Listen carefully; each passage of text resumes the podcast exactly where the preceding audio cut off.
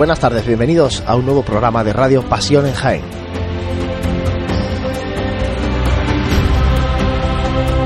Hoy, como siempre, para hablar del mundo de las cofradías en la ciudad del Santo Reino y como es preceptivo presentar a los compañeros de mesa desde el Hotel Sagüen, Santi Capiscol, buenas tardes. ¿Qué tal, Juan? Buenas tardes. Francis Quesada, buenas tardes, Francis. Buenas tardes, Juan Luis. José Ibáñez, que está a los mandos de la técnica, y quien les habla, Juan Luis Plaza. Y mm, ya eh, la semana pasada estuvimos con el hermano mayor de la cofradía del abuelo. Eh, la verdad es que eh, generó mucha expectación antes y después de- del programa. Y hoy vamos a hablar con otra de las congregaciones históricas de, de la ciudad de Jaén y que también ha generado bastante expectación este programa de Radio Pasión en Jaén. Hablamos de la congregación de Santo Sepulcro y para hablar de ella tenemos hoy con nosotros a la persona que rige el comisariado de esa intervención de por parte del obispado, José Paulano. Pepe, buenas tardes. Hola, buenas tardes. Y al secretario de este comisario, Joaquín Riquelme. Joaquín, buenas tardes. Buenas tardes. Bueno, la pregunta del millón que se hace todo el mundo. ¿Esta va a ser la última Semana Santa de intervención en la congregación de Santo Sepulcro? Pues todo hace indicar que sí, eh, a expensas de la entrevista que mantengamos con el señor obispo, pero nuestra intención, tanto la de Pepe como, como mía, es que antes del verano pues se hayan convocado y celebrado las elecciones para que la nueva Junta de Gobierno a partir de, de ese momento y ya cara al curso siguiente pues tenga manos libres para actuar como determine. ¿Y cómo estaba la hermandad antes de... Cuando es intervenida la hermandad, ¿por qué se llega a ese punto? Quiero que, situemos a los oyentes en el contexto, ¿no? Y, y lo situemos en, el, en, el, en ese momento en el que se decide la intervención de la, de la cofradía, cómo estaba y cómo valoráis vosotros que estáis al frente de ella el estado actual de la, de la congregación de Santo Sepulcro. Bueno, eh, según nuestras noticias, porque así nos lo transmitieron el señor obispo cuando nos hicimos cargo, a lo largo del, de los últimos años, fundamentalmente antes de la intervención, pues habían dado una serie de, de quejas o, o por parte de los cofrades, en general, con un desacuerdo con, con muchas cosas, ¿no? De, que se estaban haciendo y demás. Entonces había como, digamos, una, una crispación dentro de la cofradía importante y, luego, por otro lado, pues también se dieron las connotaciones de la última salida procesional de, la hermandad, ese, ese Viernes Santo de tan triste recuerdo por, por aquella cantidad de agua que les cayó a las imágenes. Total, todo eso eh, provocó un incendio muy grande dentro de la cofradía que bueno que el obispado tuvo a bien pues, co- cortar con, con la intervención y nom- nombrándome comisario y, yo a Joaquín como secretario Eh, entonces la verdad que la cofradía pues estaba pues como muy como muy dividida con muchos conflictos internos y también con bueno pues una serie de deudas y también unas restauraciones que había que hacer a las imágenes ¿no? a todas las imágenes en definitiva un- una labor muy muy grande por, desarrollar que eh, prácticamente en estos dos años y medio que, llevamos pues estamos a punto de ponerle de finalizar ¿no? y entonces ya pues como ha dicho Joaquín antes eh, los próximos meses ya pondremos punto y final a nuestra estancia en esta cofradía ¿Y cómo valoráis, Joaquín, el estado actual de, de la cofradía? Ya ha comentado Pepe cómo se, cómo se encontraba la congregación, un poco pues, divisiones internas, dimisiones en Junta de Gobierno, situación económica delicada. ¿Cómo está ahora mismo? Bueno, a nivel de, colectivo, digamos que hay un grupo de trabajo muy fuerte que está trabajando pues con muchísima intensidad. No podemos negar también que hay gente que no acaba de integrarse lo que nosotros deseáramos. A nivel económico, pues muy pocos meses eh, eh, la deuda que había desapareció.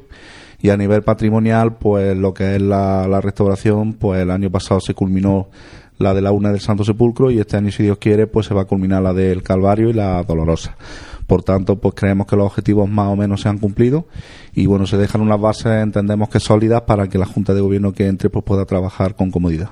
Y la última por mi parte en esta primera ronda, compañeros, eh, ha llamado la atención y es uno de los comentarios. ¿Por qué la intervención de la eh, Cofradía de la Clemencia de la Magdalena dura tan poco y esta se alarga tanto? Tanto que casi pues se va a alargar un mandato ¿no? de, una, de una junta de gobierno normal en, en una cofradía, casi tres años. ¿Por qué una- esa diferencia y la otra? Porque en ambos, en este caso Pepe Paulano era el, comisario de, la intervención. Sí, bueno, son cosas distintas, yo creo, ¿no? La intervención de la Magdalena eh, no tenía, digamos, el desarrollo de trabajo que, que está teniendo esta, ¿no? Por medio, como estamos hablando, de una restauración de las imágenes, que eso lleva muchísimo trabajo, hay que preparar mucho mucho dinero, hay que primero hacer un estudio, verlo, pedir autorizaciones y, y, claro, generar dinero para pagar todo eso, pues lleva mucho mucho tiempo. La intervención en la Magdalena era totalmente distinta, era también un poco eh, había conflictos y demás, un poco parte económica, pero una vez aclarado, mm, visto que aquello no iba, que no tenía más desarrollo, pues se acabó y se convocó las elecciones y ya está, porque no había mucho más que solamente estrictamente el tema ese de, que te comento, ¿no? Del conflicto interno y del tema económico. Pero en esta cofradía pues es distinto, porque aparte de eso, que ya estaba resuelto como ha dicho Joaquín, pues había que trabajar muy duro en el tema de la restauración de las imágenes. Compañero. Y con el tema, aparte de, de, la, de las restauraciones de las imágenes de la congregación, en este periodo transitorio, en este periodo de, bueno, de sanar, entre comillas, la, la salud de, de, la Hermandad del Santo Sepulcro, ¿en qué más cosas se han trabajado puntualizando un poquito cada una de ellas? Bueno, lo que hemos pretendido es que la cofradía tuviera el ritmo normal que cualquier cofradía. Entonces los planes de culto se han ejecutado con total normalidad, los cultos cuaresmales, el setenario se ha realizado con total normalidad. Eh, plan formativo también ha habido, eh, por parte de otro hermano cofrades han organizado charlas de formación, aparte de adherirnos a la, a la de la agrupación de cofradías del ciclo este sobre la encíclica de, del Papa y en Caridad no se ha dejado en ningún momento de, de, bueno atender las necesidades de un barrio bastante necesitado como el de San Juan. El otro día hacíamos precisamente cálculos, la persona encargada de, de esta sección y en los dos años y pico que llevamos, como decía Pepe, pues se han repartido unos 600 kilos de alimentos, o sea que no se ha descuidado bajo ningún concepto pues esta parcela. Es decir, ha sido funcional como una cofradía en su normalidad, pero con la excepcionalidad de tener que asumir estos retos de la restauración y de la deuda económica fundamentalmente.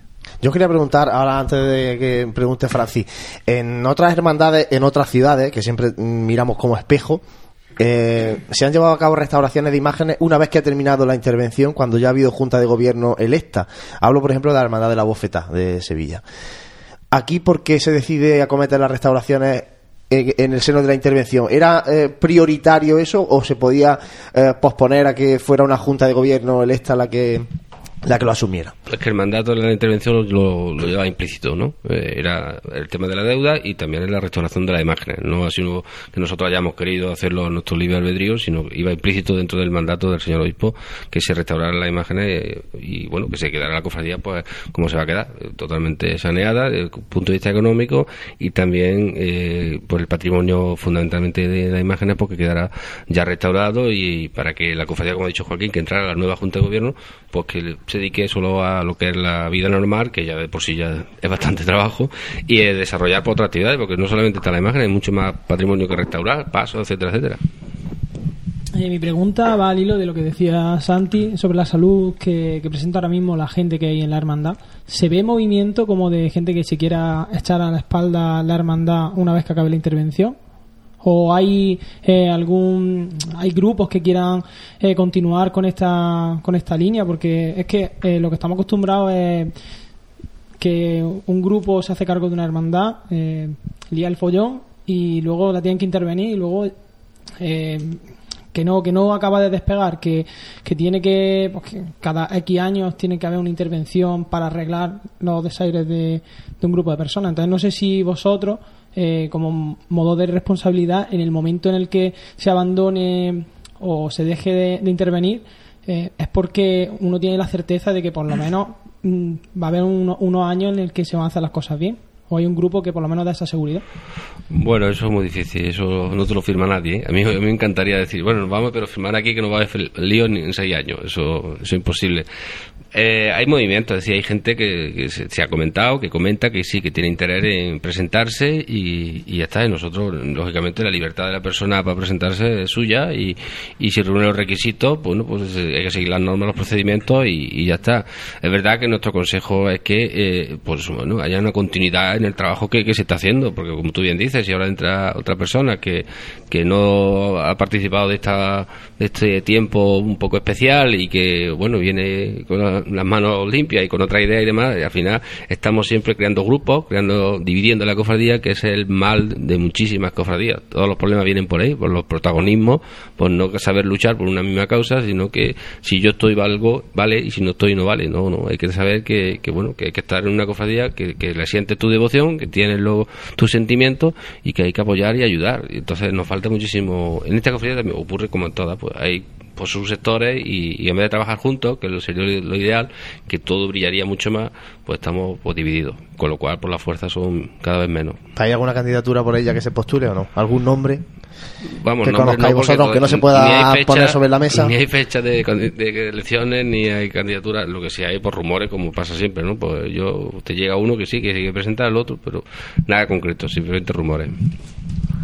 Y si el, el comisario, en este caso, de, de la hermandad durante este periodo de, intervención fue designado por ser presidente de la agrupación de cofradía, ¿por qué al relegar el cargo de, de presidente de la agrupación sigue estando, es una pregunta que nos lo han comentado bastante, bastantes personas, ¿por qué sigue siendo el anterior presidente de la agrupación el que está al cargo como comisario de, esta intervención? Bueno, en el decreto que yo tengo y, pone a José Paulano Martínez, eh, persona física. Eh, nosotros lo consultamos porque como se ocurrió este, esta, circunstancia, se fue consultado al señor obispo y nos dijo que no, que era título personal y que seguía la intervención tal cual. O sea que eso quedó claro del minuto uno, porque si no, no estaría yo aquí, está claro. Que realmente eso va asignado al cargo, porque por ejemplo, cuando la intervención de la buena muerte también también estuviste tú dentro y no era, era vicepresidente en ese momento, ¿no? No, pero yo no, estuve como nombrado como comisario. Yo se creó,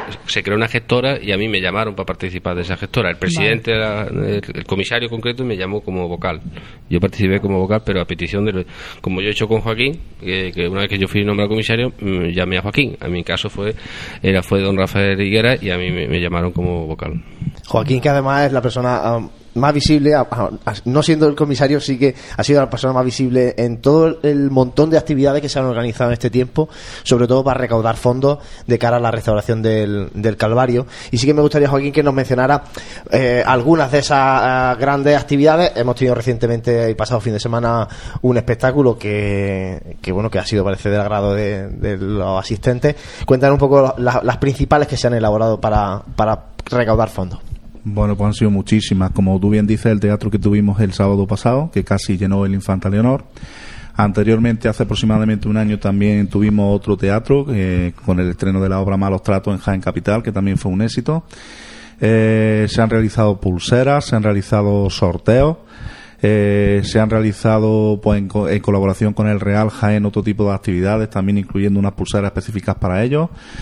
Eh, se ha realizado un panel con la imagen del Calvario dividido en cuadrículas que, está generando bastantes ingresos y bueno, pues no sé si me olvida alguna, seguramente se me olvidará. La toca la lotería también. También tuvimos suerte de pillar efectivamente la pedrea de hace dos años. Está bien, está bien que la casa del pobre toque Lógicamente la lotería de Navidad del niño con un porcentaje de venta muy año, muy alto y luego pues eh, por ejemplo pues en el boletín se ha sacado beneficio durante los dos años que lo hemos hecho y bueno, las cuotas de los cofrades que se ha, entre comillas, obligado a hacer cofrades a todo hermano, por ejemplo, los costaleros que apenas eran cofrades, había un cierto descontrol en el tema de cuotas y esto pues ha aumentado muchísimo la recaudación, las papeletas de sitio que también estaban un poquito eh, de Silvanas pues se ha conseguido también eh, buena recaudación y bueno, venta de medallas, venta de todo lo que hemos pillado. Y el coste, se hablaba del coste de la restauración del misterio de unos 24.000 euros. Corregidme si me equivoco, si ya se ha ido a más y se ha quedado en menos. Eh, ¿se, ha, ¿Se ha conseguido sufragar esa, esa cantidad o cuánto os queda de, ese importe? Precisamente estos días estamos Pepillo haciendo cuentas y bueno, falta todavía lógicamente por pagar la restauradora, pero podemos garantizar de que va, va a haber dinero más que suficiente para, para esta tarea. Ahora después hablaremos con la restauradora, que ya está por aquí también en el Hotel Sagüen, para hablarnos eh, de la parte técnica de, esa intervención. Pero eso lo haremos después de hablar con las personas que están ahora mismo al frente de, la congregación. ¿Quién decide, ¿Quién decide quién es la persona indicada para restaurar las imágenes de la congregación? Eh, nosotros cuando eh, afrontamos este tema, pues pedimos varios presupuestos empecé fueron seis en total. Y lo que dijimos como primero yo personalmente me, considero incapaz de decidir quién, quién puede restaurar la imagen por falta de conocimiento lo digo claramente. Entonces lo que hicimos es coger los presupuestos es una memoria y la presentamos en el obispado. Y el delegado de patrimonio pues con su informe favorable fue el que autorizó la, el diseño vamos adjudicó digamos pues dijo la persona más que entendíamos que era la, se entendía por su parte que era la más correcta para hacer eso. Por, por el currículum por el presupuesto en fin, todos los factores que lógicamente conllevan no se trata cualquiera seguro de los presupuestos que había podía a lo mejor haber acometido el tema pero no era solo currículum sí no también temas económicos y, y bueno pues todos los aspectos. Y, y una cosa que a mí me importa mucho es que que yo en eso sí que di una opinión. Yo dije, yo prefiero que sea de Jaén no por nada, porque yo creo que también tenemos que hacer valor lo que valer lo que tenemos en Jaén, ¿no? Que siempre estamos entendiendo que si Córdoba, que si Sevilla, que si tal, que si cual. Vamos a trabajar nosotros también aquí, que también hay gente cualificadísima para poder llevar a cabo esta rotación. Y hemos querido que sea además la misma persona para que no tengamos eh, diferentes mm, formas de comparación y decir, bueno, pues esto, mira, esto es mejor. No, la misma persona hay que dar y para los años y ya está. Decide el obispo perdonar, pero, pero paga la cofradía, ¿no? Me faltaría más claro. No digo que, que del obispado no sale ni un euro para la restauración de, este, de estas imágenes del Calvario. La cofradía paga el presupuesto completo de todo. En todo caso, lo que sí lo que sí puedo decir es que se ha seguido el procedimiento que hay para la diócesis de Jaén, que está arreglado y, es normativa y hay que respetarlo a rajatabla.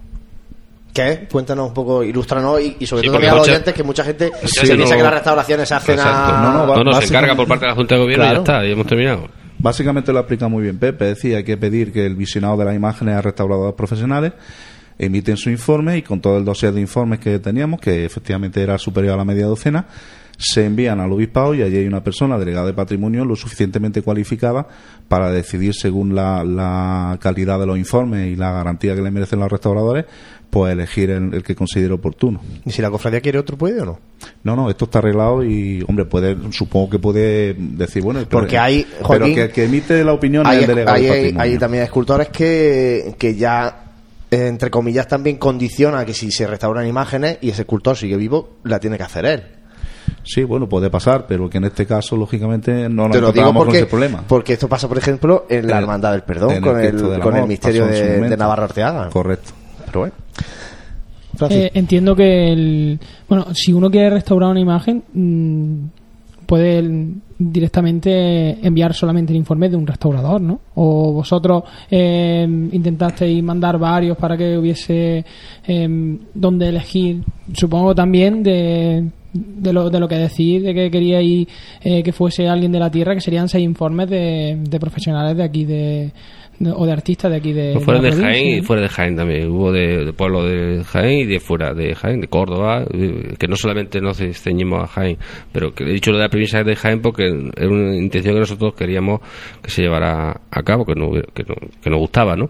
pero vamos que hubo varios de fuera de Jaén no solo de capital. Y luego eh, respecto a esta este Viernes Santo eh, ¿Cómo que supone el sacar de nuevo los tres pasos a la calle? Para que también nuestros oyentes pues lo sepan. ¿Es un esfuerzo económico eh, considerable? O...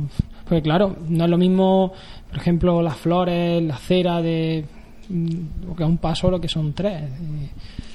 Sí, es un esfuerzo bastante grande, pero creo que vamos a tener la suerte, como han ocurrido en las dos anteriores estaciones de penitencia, que vamos a salir a coste cero. Eh, en el momento que hemos llamado a las puertas de numerosos cofrades, nos la han abierto y, bueno, pues uno dona las flores de un paso, otro las de otro, y si Dios quiere saldremos a coste cero, a excepción quizás de la cera de los hermanos de luz y de la mantilla y yo creo que ha supuesto un revulsivo para los cofrades. El hecho de, yo creo que la imagen, digamos, que más les mueve a ellos es la del Calvario, el Cristo del Calvario, y yo creo que ha sido una motivación extra y me parece que vamos a tener más participantes en la estación de penitencia. Hablabas de la cera, que eso también ha sido una, un cambio importante y gratificante para, para quienes vemos el, el, cortejo de la congregación de Santo Sepulcro el Viernes Santo. Eso, eh, la, dotación a los hermanos de luz de un cirio eh, grande, negro, mm, dando una imagen muy de Viernes Santo que tal vez la cofradía había perdido en los últimos años, ¿no?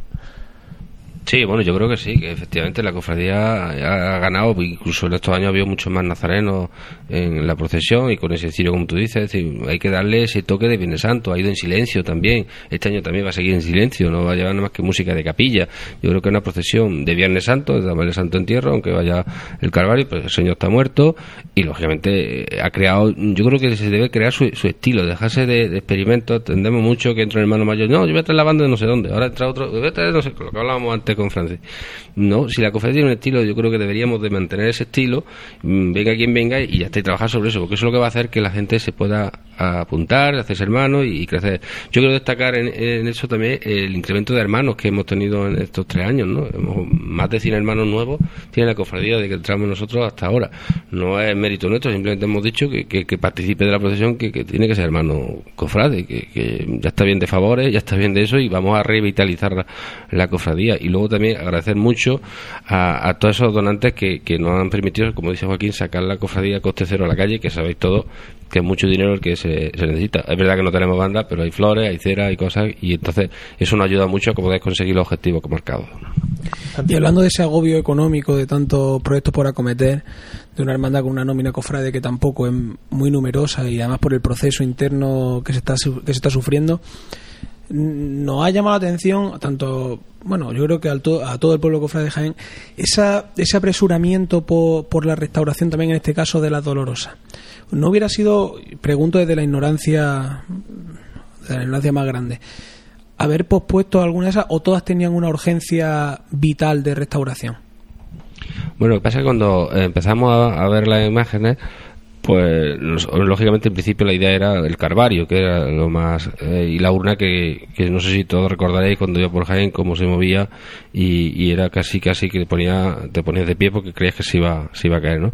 Eh, entonces vimos, lo analizamos como era mm, restaurar el patrimonio, pues vimos que eran, también había algunas cosas en la, en la Virgen de Silencio, la Virgen de los Dolores, que, que pudiéramos aprovechar eh, este tiempo para poder hacerlo. Entonces se vio, se cuantificó, vimos que quizás pudiera económicamente asumirlo también y, decidimos de, hacerlo ya para que desde el punto de vista de las imágenes no se quede nada, digamos, pendiente que mm, extremo en lo que, lo que decía antes, de que ahora mañana, eh, bueno, esto lo va a hacer ahora no sé quién, pues bueno, pues ya que estamos metidos lo hacemos todo y la cofradía se puede olvidar unos cuantos años ya del tema de la restauración de la imagen y dedicarse a otras cosas. Y eh, las dos últimas preguntas. ¿Qué recepción está teniendo por parte de, de los cofrades el que ahora se está ahora se está siguiendo una línea, por ejemplo, una línea marcada de sobriedad, de algo que aquí a lo mejor podemos encontrar en la hermandad de, del silencio, pero que, que también se pide, que es lo que es una, una procesión de Viernes Santo y que también pues cubre un sector de, gente que demanda ese tipo de, estaciones de, penitencia, pero ¿qué, es lo, ¿qué sensación tienen los cofrades de que pues, un año eh, con música, otro año sin música, otro año... ¿Vosotros eso lo eh, notáis que, que son que, lo, lo, acogen bien o que están un poco más reacios de a ver cuánto dura esto? Yo no sé lo que pasará en el futuro. Yo te digo que lo que hemos vivido nosotros este año, a nosotros nos han, mm, han dicho, a mí personalmente me han dicho muchos cofrades costaleros que le ha encantado. Es decir, la, forma, ¿por qué? Porque, bueno, hay cofradías que, que se vive de otra manera, que, el costalero se mete por, pues eso, por la forma de andar, y todo aquello, y sin embargo, el, ir en silencio, el ir pues, rezando, en teoría se tiene que ir rezando en todas, pero mm, le ha llegado le ha creado un sentimiento que, que, han dicho de volver y este año vuelven y, le ha gustado. Es decir, lógicamente hay también gente que dice que le gustan los tambores, que tal, igual. Pues es que hay de todo, pero yo creo que lo que sí está claro es que bueno, que de Viernes Santo y eso tiene que tenerlo todo el mundo clarísimo y a partir de ahí que el estilo tiene que ser de Viernes Santo, no puede ser ni de lunes, ni de martes, ni de, ni de miércoles, porque el Señor está muerto. Y al hilo de, lo que estáis diciendo, del reclamo que supone para cierto grupo de o cierto sector de, de costaleros pues que demandan ese, ese tipo de de oración eh, en, una, en una estación de penitencia en silencio. Eh, ¿cómo, ¿Cómo estamos de costaleros para este año? Bueno, yo creo, yo Joaquín lo, te podrá contestar mejor, pero yo creo que vamos a estar bien. Yo te digo, te adelanto que vamos a estar bien. Todavía queda, para esta conferencia queda mucho tiempo. Además, para otra no, pero como es Viernes Santo, ya estamos al final de la semana, tenemos una semana más que el resto. Pero si hay algún costalero que, pues, que esté animado, que, que se quiera, pues, quiera ver este año como qué es lo que se vive en un Viernes Santo en, esta cofradía de, San Juan, eh, ¿podría, tendría hueco? Sí, por supuesto, las cuadrillas es cierto que no están completas en especial la del Santo Sepulcro, la de la Virgen eh, anoche tuvieron ensayo y está bastante, bastante avanzada. Eh, la del Calvario como ensayo este domingo creemos que va a ir bastante bien. Y si alguna persona quiere por supuesto portar nuestras imágenes pues no tiene más que pasarse o bien por los ensayos bien por la Casa de Hermandad que estamos de martes a jueves de 8 a 10 y nada pues inscribirse como hermano y, y sacar a las imágenes bueno pues el llamamiento queda ahí para todos esos costaleros que algunos saldrán domingo de Ramos, lunes, bueno, yo creo que da tiempo a descansar para poder salir el, Viernes Santo a doble trabajadera, por dentro, eso sí, pero no a costal. Por tanto, bueno, pues aunque uno se ha castigado de, de la servil puede cargar sobre los hombros el Viernes Santo. Santi, vamos a las preguntas de los oyentes que como siempre agradecemos que nos lleguen vía Facebook, vía Twitter y a través del correo electrónico info arroba pasionenjaen.com. Vamos a mm, trasladar algunas porque muchas ya las hemos hecho nosotros durante la entrevista, pero bueno, algunas sí que sí que queda por ahí, Santi. Bueno, al hilo de, de lo que comentaba Alberto Gui, eh, nos pregunta si se ha planteado cambiar el Calvario a la madrugada y así realizar con gran esplendor el paso de misterio. Bueno, nosotros no estamos en eso. Nosotros tenemos una misión, que es la que ya hemos comentado, y, y eso será cosa para preguntárselo a, a la nueva Junta de Gobierno que venga. Continúa preguntando si se ha planteado la coronación canónica de la Virgen de los Dolores. Yo te daría la misma respuesta. Nosotros tenemos una misión concreta y no tenemos para gobernar la cofradía en otro ámbito.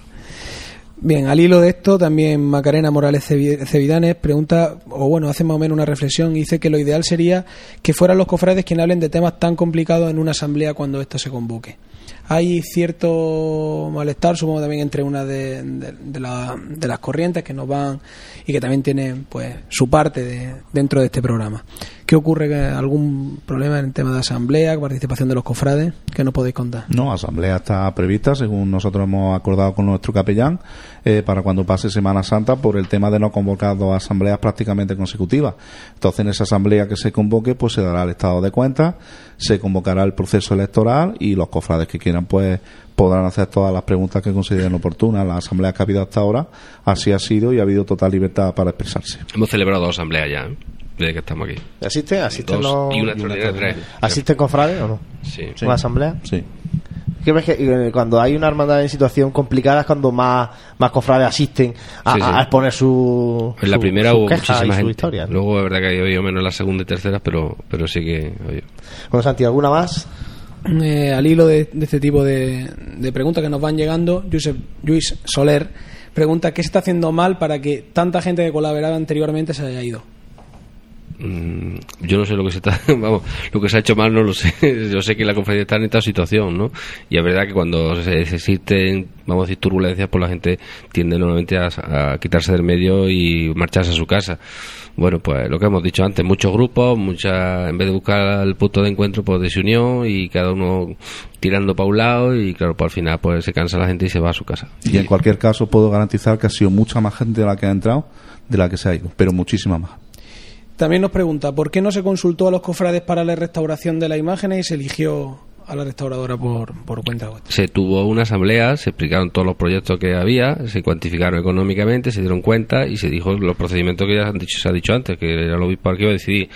Eh, También quiero aclarar que en este momento de intervención de, la cofradía, la asamblea no tiene ninguna potestad, ninguna.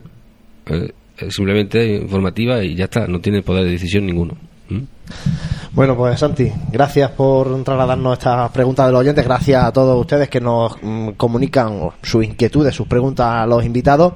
Y despedir a José Paulano y a Joaquín Riquelme, comisario, secretario de la Congregación de Santo Sepulcro, y agradecer que hayan estado hoy con nosotros en Radio Pasión en Jaén, aquí en el Hotel Sagüen. Ha sido un placer, muchísimas gracias y feliz Semana Santa a todos. Muchas gracias a vosotros. Bueno, pues que vaya todo fantástico en este resto de cuaresma y la organización de la procesión del Viernes Santo, pues bueno, sea como, como debe ser y los cauces vuelvan, las aguas vuelvan a su cauce una vez pasada la, la Semana Santa. Gracias por estar con, con nosotros. Vamos a hacer un alto y enseguida seguimos con la actualidad cofrade. Vamos a hablar de la agenda, que hay muchas cosas en estos fines de semana de cuaresma y enseguida también la entrevista con la restauradora precisamente de las imágenes del Calvario de la Congregación de Santo Sepulcro, María José López de la Casa. En pleno centro de Jaén, el restaurante Abregui te ofrece la mejor cocina tradicional jienense y un surtido variado de deliciosas tapas a elegir para acompañar tu caña de cerveza o refresco. Además, su amplio salón te permite celebrar bautizos, comuniones, reuniones de empresa y familiares en un ambiente tranquilo y de total comodidad. Y por las mañanas, los desayunos más económicos del centro de Jaén los encuentras en el restaurante Abregui, calle Hurtado número 2. Esta próxima Semana Santa retoma fuerzas en el restaurante Abregui, al lado de la carrera oficial. Si eres cofrade y vas a participar en la estación de penitencia de tu hermandad, esto te interesa. En Labores Crisar tenemos todo lo necesario para hermanos de luz, mantillas y costaleros. Capirotes de rejilla, guantes, fajas y costales, al mejor precio. Y si quieres personalizar tu costal, te bordamos la imagen de tu devoción. Labores Crisar, calle Ramón y Cajal, esquina con calle Hurtado. No dejes para última hora lo que llevas esperando todo el año.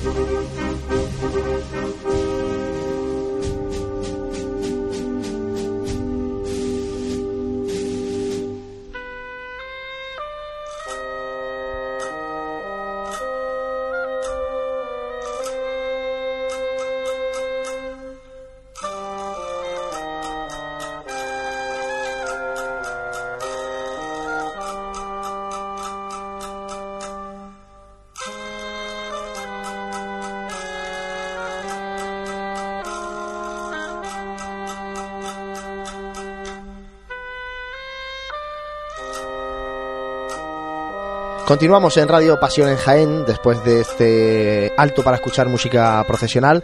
Hablamos ahora de la agenda del fin de semana. Recordarles que toda la actualidad cofrade la pueden seguir en nuestra web www.pasionenjaén.com. También la agenda, pero Francis, eh, vamos a comentar lo principal o los principales actos y cultos de este fin de semana de Cuaresma. Está claro, Juan Luis. Eh, vamos, vamos a repasar por, eh, vamos a empezar por el viernes, el día, el día 13, que tenemos el triduo de Jesús del Perdón, de la Hermandad del Perdón, en Cristo Rey, el primer día de, de triduo. Luego también comienza la novena de nuestro Padre Jesús Nazareno. Continúa el triduo de nuestro Padre Jesús de la Salud, de la Hermandad de la Borriquilla. Eh, el cuarto día de, del quinario de, de la Clemencia y empieza el triduo cuaresmal de, de la buena muerte. También en ese, ese mismo día tenemos el, el vigésimo pregón de la soledad y el décimo pregón Santa Cena. Y eh, luego pues también están siguiendo ya los, los ensayos de, de, costaleros. Nos pasamos ya el sábado, al día, día 14, donde eh, continúa el, el, quinario de la clemencia, la novena de nuestro Padre Jesús, el triduo de, de nuestro Padre Jesús de la salud. Eh, comienza el quinario de, la soledad, el primer día de, este quinario, y continuamos pues con el, con el triduo cuaresmal de, la buena muerte. Ya en el domingo, el día 15 de, marzo, eh, tendrá lugar el 32 pregón de exaltación a María Santísima de la Estrella así como la festividad en honor a nuestro Padre Jesús de la Caída, de la Hermandad de, la Magdalena. Luego a, la, a las doce y media de, de la mañana eh, se pregonará eh, por quinta vez a, la amargura y también eh, tendrá lugar el trigésimo primer pregón Osanna de la Hermandad de la Borriquilla. Continuamos con, con el, con el, el trido de, de, la buena muerte eh, y luego pues tenemos bueno continuamos también con la novena con el trido de, de Jesús del perdón y para, para destacar el, el besapié a, a Jesús del perdón. Eh, como, como vemos ya se va acercando esto ya, ya lo vamos sintiendo y, y esto es un, un, un acúmulo de, de actos que, que, bueno, esto nos indica que, que, ya mismo estamos en Domingo de Ramos.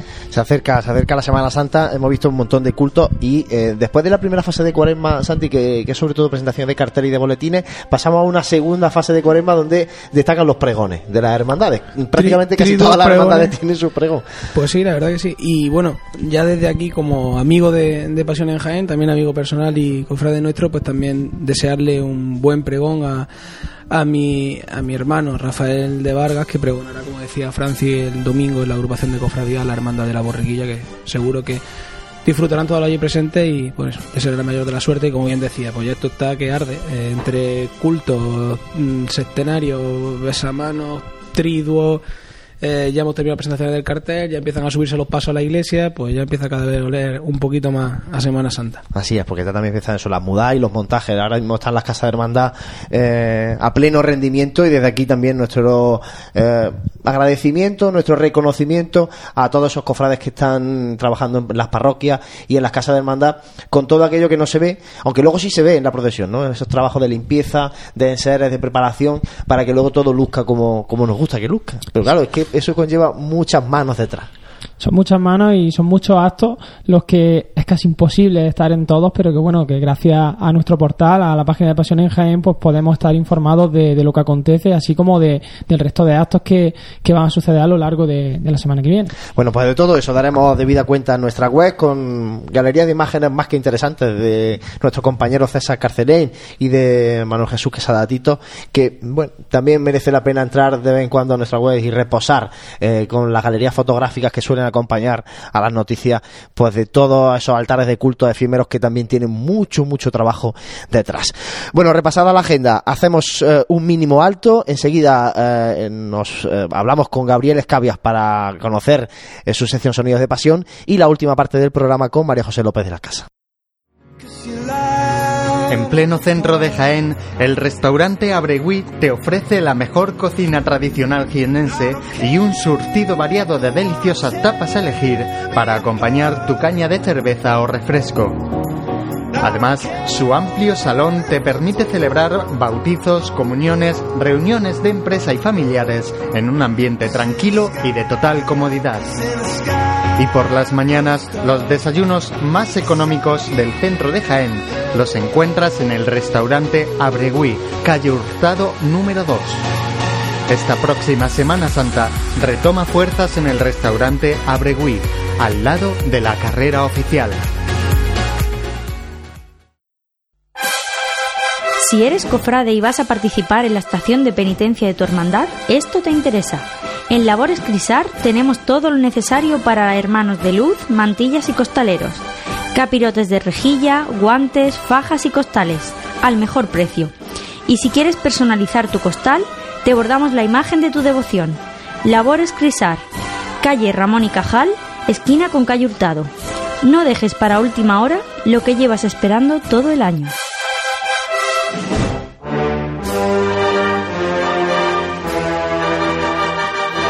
Estás escuchando Radio Pasión.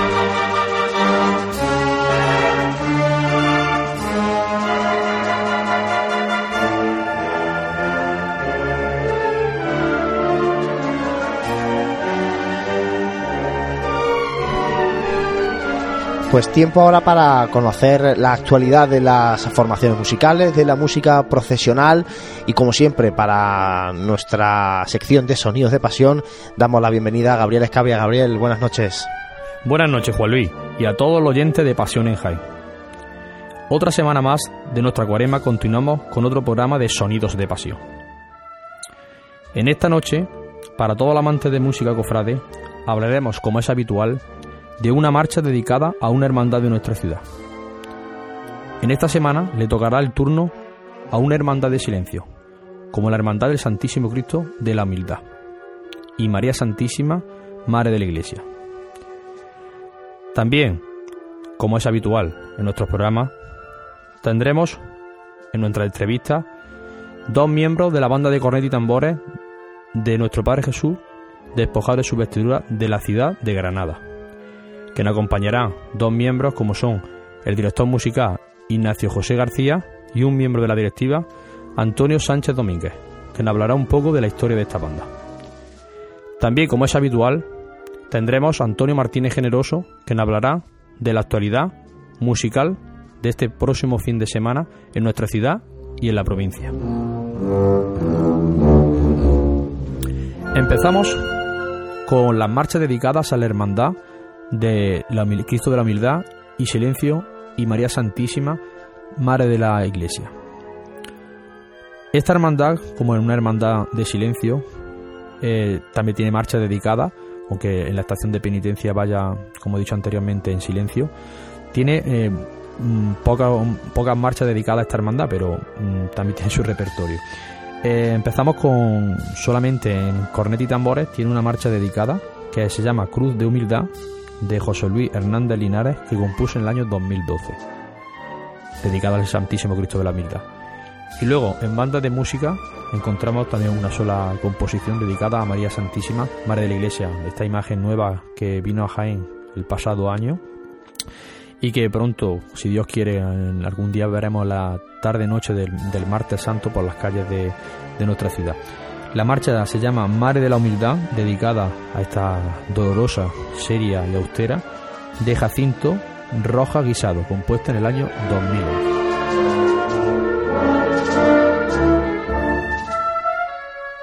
Seguimos disfrutando de buena música y ahora hablaremos de la banda de cornet y tambores Nuestro Padre Jesús despojado de sus vestiduras, de la ciudad de Granada. Esta banda será la encargada de acompañar la tarde, noche del miércoles santo, al Señor de la Catedral. Esta magnífica banda cuenta con un gran repertorio musical y una enfermedad muy significativa porque llevan casco con penacho blanco. Hablaremos de, esta banda, como he dicho anteriormente, eh, del estilo, repertorio y todo lo que escucharemos este próximo miércoles santo por las calles de Jaén Y nos acompañan dos miembros de esta formación musical. Eh, nos acompaña el director musical de la misma, Ignacio José García, y un miembro de la directiva, Antonio Sánchez, que nos hablará un poco, que he dicho, de esta formación musical. Bueno, pues empezamos con nuestra entrevista y damos paso a, a estos dos amigos de esta banda. Eh, hablamos, buenas noches Antonio. Hola, buenas noches. Ignacio, muy buenas noches. Buenas noches. Bueno, Antonio, hablan un poco de la historia de la banda y sus orígenes. Vale. La banda se creó originariamente debido a una, idea de nuestra propia hermandad, de la hermandad de nuestros padres Jesús después de su vestidura. Se creó en verano de 1993, que los, los primeros ensayos dieron comienzo ese mismo verano. Entonces, en la primera actuación oficial de la banda se, se originó en la guía de la Semana Santa de nuestra propia hermandad en 1994. Desde ese día hasta la actualidad, pues han sido muchas las actuaciones que ha tenido la banda, tanto en Granada como por diferentes geografías españolas. Y la verdad es que poquito a poco vamos avanzando. El nivel de componentes desde, el principio de la, banda, de la banda fueron cerca de treinta y pico, cuarenta personas, no fueron más. Actualmente ya estamos cerca de la centena. La calidad musical va mejorando. La integración de nuevos instrumentos, pues poco a poco nos vamos poniendo al día respecto al, al estilo de cornetas y tambores que, que hay en la actualidad. Y la verdad es que estamos bastante contentos, tenemos una Semana Santa bastante completa, est- estamos empezando con un repertorio propio, gracias al director musical que tenemos aquí también hoy. Y poco a poco, pues creo que estamos haciendo que, que el nombre de Jesús Despojado de la Hermandad de Granada se vaya haciendo un poquito más grande, dando un escaparate grande a la Hermandad nuestra y a la Semana Santa de Granada. Bueno, pues para eso tenemos aquí a Ignacio que nos habla un poco de ese repertorio actual de la banda, bueno, de la evolución musical, mejor dicho, de la banda que ha tenido desde que desde sus orígenes hasta hasta el año pasado que fue, fue empezaste a formar parte de esa dirección musical como director. Hablar un poco Ignacio de eso. Pues bueno, yo que siempre antes de, formar parte de la dirección musical, ahora cuestión de un año y medio, pues siempre he sido fiel seguidor de la banda, como, como aquel que dice. Y bueno, la verdad es que la evolución musical ha sido un poco rara, por así decirlo, porque si nos ponemos a mirar pasado, y esto Antonio puede, puede decirlo, la banda ha tocado todos los estilos, desde de las más grandes, de Triana, Presentación, Cigarrera, mm, Sol, vamos, todo. Y bueno, ya se intentó con propio, pero un propio un tanto raro en unos años atrás y se fracasó un poco y luego volvió a coger el estilo presentación y bueno, años atrás yo me encontré el estilo cigarrero que ya hemos ido evolucionando a un estilo propio y bueno, y cada vez pues ahora se, se ha quitado lo de otras bandas y se conserva clásico cigarrero que poco a poco vamos disminuyendo, aumentando el clásico de Alberto Escames, Zueco Ramos, etcétera, y siempre pues ya intentando llevar una seña propia que se nos distinga en el mundo cofrade musical. Bueno, Ignacio, hablando un poco de ese estilo actual de la banda, qué estilo tiene, pues, marchas serias, marchas más alegres. Bueno, hablar un poco de ese estilo musical. Sí, bueno, nosotros es que Granada es un poco peculiar y tenemos tanto ya hermandades serias de corte clásico como tanto hermandades flamencas. Entonces, el repertorio propio está un poco orientado a accesibilidad a todos los estilos. Hombre, principalmente pues se intenta hacer un estilo elegante, aunque también intentamos pues tener algo flamenco. Luego el tema de autores pues está, está bien repartido. Tenemos tanto autores de renombre como jóvenes promesas. Autores de renombre pues tanto José María Sánchez Martín, Francisco David Álvarez Barroso, Manuel Jesús Guerrero Marín. Y ya pues apostamos por jóvenes promesas, como jiennenses por ejemplo, como Iván Poza, Enrique Jesús Cruz Sánchez. Y ya pues yo mismo también me encargo de realizar algunas composiciones. Bueno, Antonio, eh, hablan un poco de los proyectos que tiene esta banda en un futuro y actualmente. Bueno, este año estamos inmersos, gracias a Dios, en renovar prácticamente los, los penachos blancos, como bien has dicho anteriormente, que poco a poco se van deterioran- deteriorando y este año queremos sacar gran cantidad nuevos. Poquito a poco este año también hemos estrenado hace poco recientemente la batería de, de- de tambores, que nos hacía falta también, que llevamos una mezcla un tanto peculiar entre dos modelos diferentes de años pasados. Y aparte, ya te digo, poquito a poco, este año también hemos sacado, gracias a Dios, los gallardetes de las cornetas, porque gracias a Dios el número de, de componentes ha ido en aumento y era, que tú lo sabes muy bien, que cuando te hace falta nuevos nuevos material, te, tienes que pedir, un año pide 8, otro año pide 10, entonces directamente hemos Hemos querido cambiar el concepto entero y, gracias a Dios el diseño es bastante peculiar y bonito, que es de un componente nuestro de la banda, de Ignacio José, José García. Y no, perdón, Ignacio José Díaz Quirarte, perdona, que estoy, tengo a Ignacio al lado. no pasa nada. Y se me pega, lo, lo estoy aquí viendo y se me pega. Y ya te digo, la, la uniformidad de la banda está, ha cambiado recientemente poco a poco y queremos seguir adelante comprando instrumentos nuevos, mejorando la calidad de la gente, de la uniformidad, etcétera y poquito a poco avanzando en lo que se puede. Bueno, eso está bien, que haya nueva iniciativa, sobre todo en esta banda que la conozco bastante bien y bueno, que sea un disfrute para todos visualmente también, porque es una banda que tiene una enfermedad y un- una presencia en la calle bastante impresionante, que luego lo, apreciaremos eh, el próximo miércoles santo. Bueno, Ignacio, eh, porque esto es importante, siempre le hago una pregunta a todos los directores de banda que viene, ¿qué repertorio se escuchará eh, en el miércoles santo detrás del Señor de la Catedral? Bueno, el Cristo de la Buena Muerte. Sí, bueno, pues recientemente he mantenido conversaciones con gente de la hermandad y hemos congeniado muy bien, la verdad, porque tenemos la idea clara.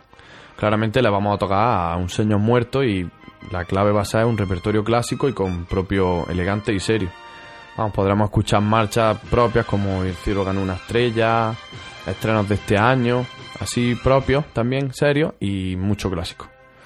Bueno, eh, Antonio, también es importante saber tampoco, también un poco de, de lo que tenéis esta próxima Semana Santa. Háblanos de los contratos que se avecinan eh, la Semana Santa. Sí, claro. Eh, todos los años nosotros ya, desde este ya va a ser el tercer año consecutivo, que comenzaremos en, la, en el pueblo de Loja, de Granada, con una hermandad de la Virgen de los Dolores de Loja, que ha puesto por nosotros fuertemente, a la cual se lo agradecemos. El sábado de Pasión, antes, justo antes del Domingo de Ramos, damos un concierto un tanto peculiar y a la vez emotivo en la calle Pan, en un bar súper famoso de Granada, en el Bar León, que mucha gente en Granada dice que la Semana Santa empieza cuando las plumas blancas se, se avecinan por la calle Elvira.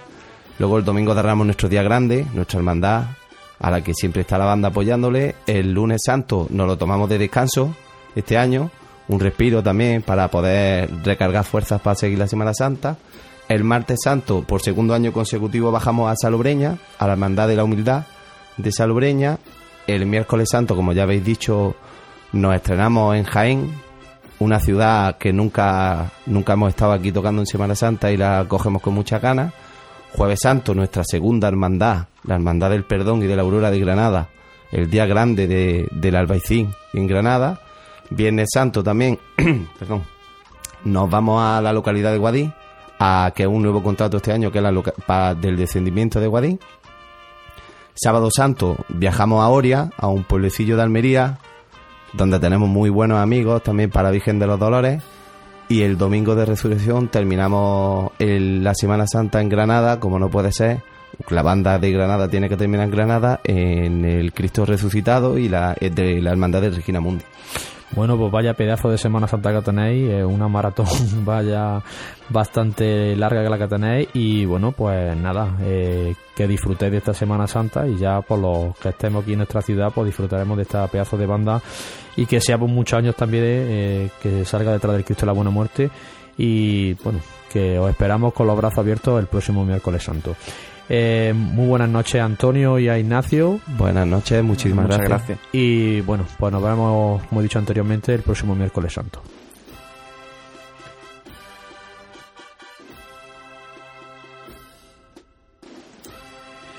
Bueno, pues después de este ratico de tertulia cofrade con los amigos de Jesús Despojado, continuamos nuestro programa de Sonido de Pasión y ahora le toca el turno a Antonio Martínez Generoso, que nos hablará de la agenda de este próximo fin de semana musical que nos espera aquí en nuestra ciudad y en la provincia. Muy buenas noches, Antonio. Buenas noches, Gabriel, y a todos los oyentes de Pasión en Jaén. Bueno, como es habitual en nuestro programa, informan un poco de lo que nos espera este próximo fin de semana. Pues sí, vamos a pasar la información de la, de la actualidad de las bandas de nuestra provincia. Y empezamos el próximo sábado, 14 de febrero, a partir de las 11.30 horas, en la Plaza de la Constitución de la localidad granadina de Lanjarón. Se, realizará el tercer certamen Sones de Fraternidad, en el cual participarán tres formaciones de nuestra provincia, como son la Banda con y Tambores Nazareno de, de Huelma, la agrupación musical Arroquia Martínez de Jodar y la agrupación musical Columna y Lágrimas de Baeza. Eh, también el sábado eh, tres bandas de nuestra provincia participarán en otra en otro certamen en otra localidad granadina como es la de Baza en el cuarto certamen de marchas profesionales en nuestro Parque Jesús de Rescate organizado por el grupo joven de la Cofradía de Santiago de la localidad de Baza. Eh, nos referimos a la agrupación musical María Santísima de los Dolores, el Rescate de Linares, la banda con y tambores Nuestra Señora de la Angustia de Porcuna y la banda de cornetas y tambores Nuestra Señora de la Asunción de Jodar y decir que el certamen dará comienzo a las 20 horas. Pasamos ya a la actualidad del domingo, en el que se realizará el 11 certamen de bandas de pasión Villa de Sorihuela, con pasacalle a partir de las 11 horas desde el Colegio Padre Manjón hasta la Plaza de los Caños, en el que eh, y con la participación de la agrupación musical Nuestro Padre Jesús Nazareno de Villanueva del Arzobispo, la banda de tambores Nuestro Padre Jesús de la Oración en el Huerto y Santísimo Cristo de, de Medinacel y de Santisteban del Puerto, la Asociación Cultural y Musical La Pasión de Cazorla, la Agrupación Musical y Banda Municipal de Santa Cecilia de Castellar y la Agrupación Musical Entre Corona de Espinas de Sorihuela de Guadalimar. También destacar que la agrupación musical María Auxiliadora dará un concierto en, la residencia de mayores con desde Corbul, cita en la calle Carrera de Jesús, a partir de las 10.30 horas. Y bueno, ya para finalizar también, el sábado 15, o sea, el domingo 15 de marzo, eh, en el Cine Teatro María Bellido de Porcuna, a partir de las 12 horas se celebrará el certamen de banda solidario Ciudad de Porcuna, en el que toda la recaudación será íntegra para la campaña Un latido para Nayara. Eh, las bandas participantes serán la banda de con y tambores Juan Alcalá de Lopera, la agrupación musical Nuestro Padre Jesús Nazareno de Cañete de las Torres de, Córdoba, la banda de con y tambores Amor y Paz de Montoro, la banda de con y Nuestro Padre Jesús de Rescate de Torón Jimeno, la agrupación musical Nuestro Padre Jesús Cautivo de Villa del Río, la banda de música Ciudad de Porcuna y la banda de con y tambores Virgen de las Angustias de Porcuna. Y decir que este también tiene un precio de 3 euros. Y ya con esto damos por finalizado la actualidad de, de las bandas. Bueno, pues muchas gracias Antonio y nos vemos la próxima semana. Muchas gracias y buenas noches a todos. Bueno, pues finalizamos hoy Sonido de Pasión recordando de lo que será el próximo programa. Eh, la próxima semana hablaremos eh, de las hermandades que este año profesional por primera vez el, por las calles de Jaén, eh, principalmente el próximo miércoles santo, que será la Hermandad del Cautivo. Hablaremos de las marchas dedicadas a esta hermandad. Y tendremos también, como habitual en la entrevista de nuestro programa, tendremos a los compañeros y directivos de la banda de música Blanco Nájera eh, del Colegio Divino Maestro, que nos hablará un poco de esta joven banda, de su actualidad, proyectos y todo lo que eh, concierte a esta banda. Pues sin nada más, terminamos hoy Sonido de Pasión y te paso a mi compañero Juan Luis Plaza. Muy buenas noches a todos y nos vemos en el próximo programa de Sonidos de Pasión.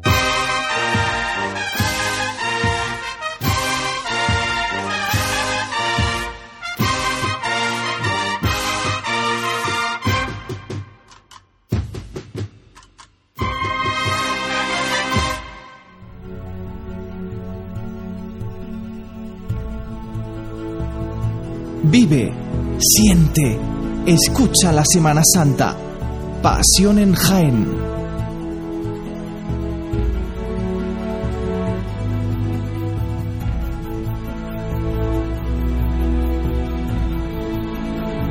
Gracias Gabriel y seguimos aquí en el Hotel Sagüen a través del 106.0 de la FM Onda Jaén Radio eh, hablando de mm, hoy de la congregación de Santo Sepulcro, hemos estado hablando con el comisario y el secretario anteriormente de, mm, de, la hermandad, que como saben está intervenida desde hace dos años y medio. Y en esta última parte del programa vamos a hablar con, con la restauradora, con la persona que ha trabajado en este tiempo con las imágenes de la congregación. También, uno comenzó con la urna y luego eh, con la restauración de las imágenes que ya nos comentaban antes tanto José Paulano como Joaquín Riquelme. María José López de la Casa, muy buena, bienvenida. Buenas tardes, gracias.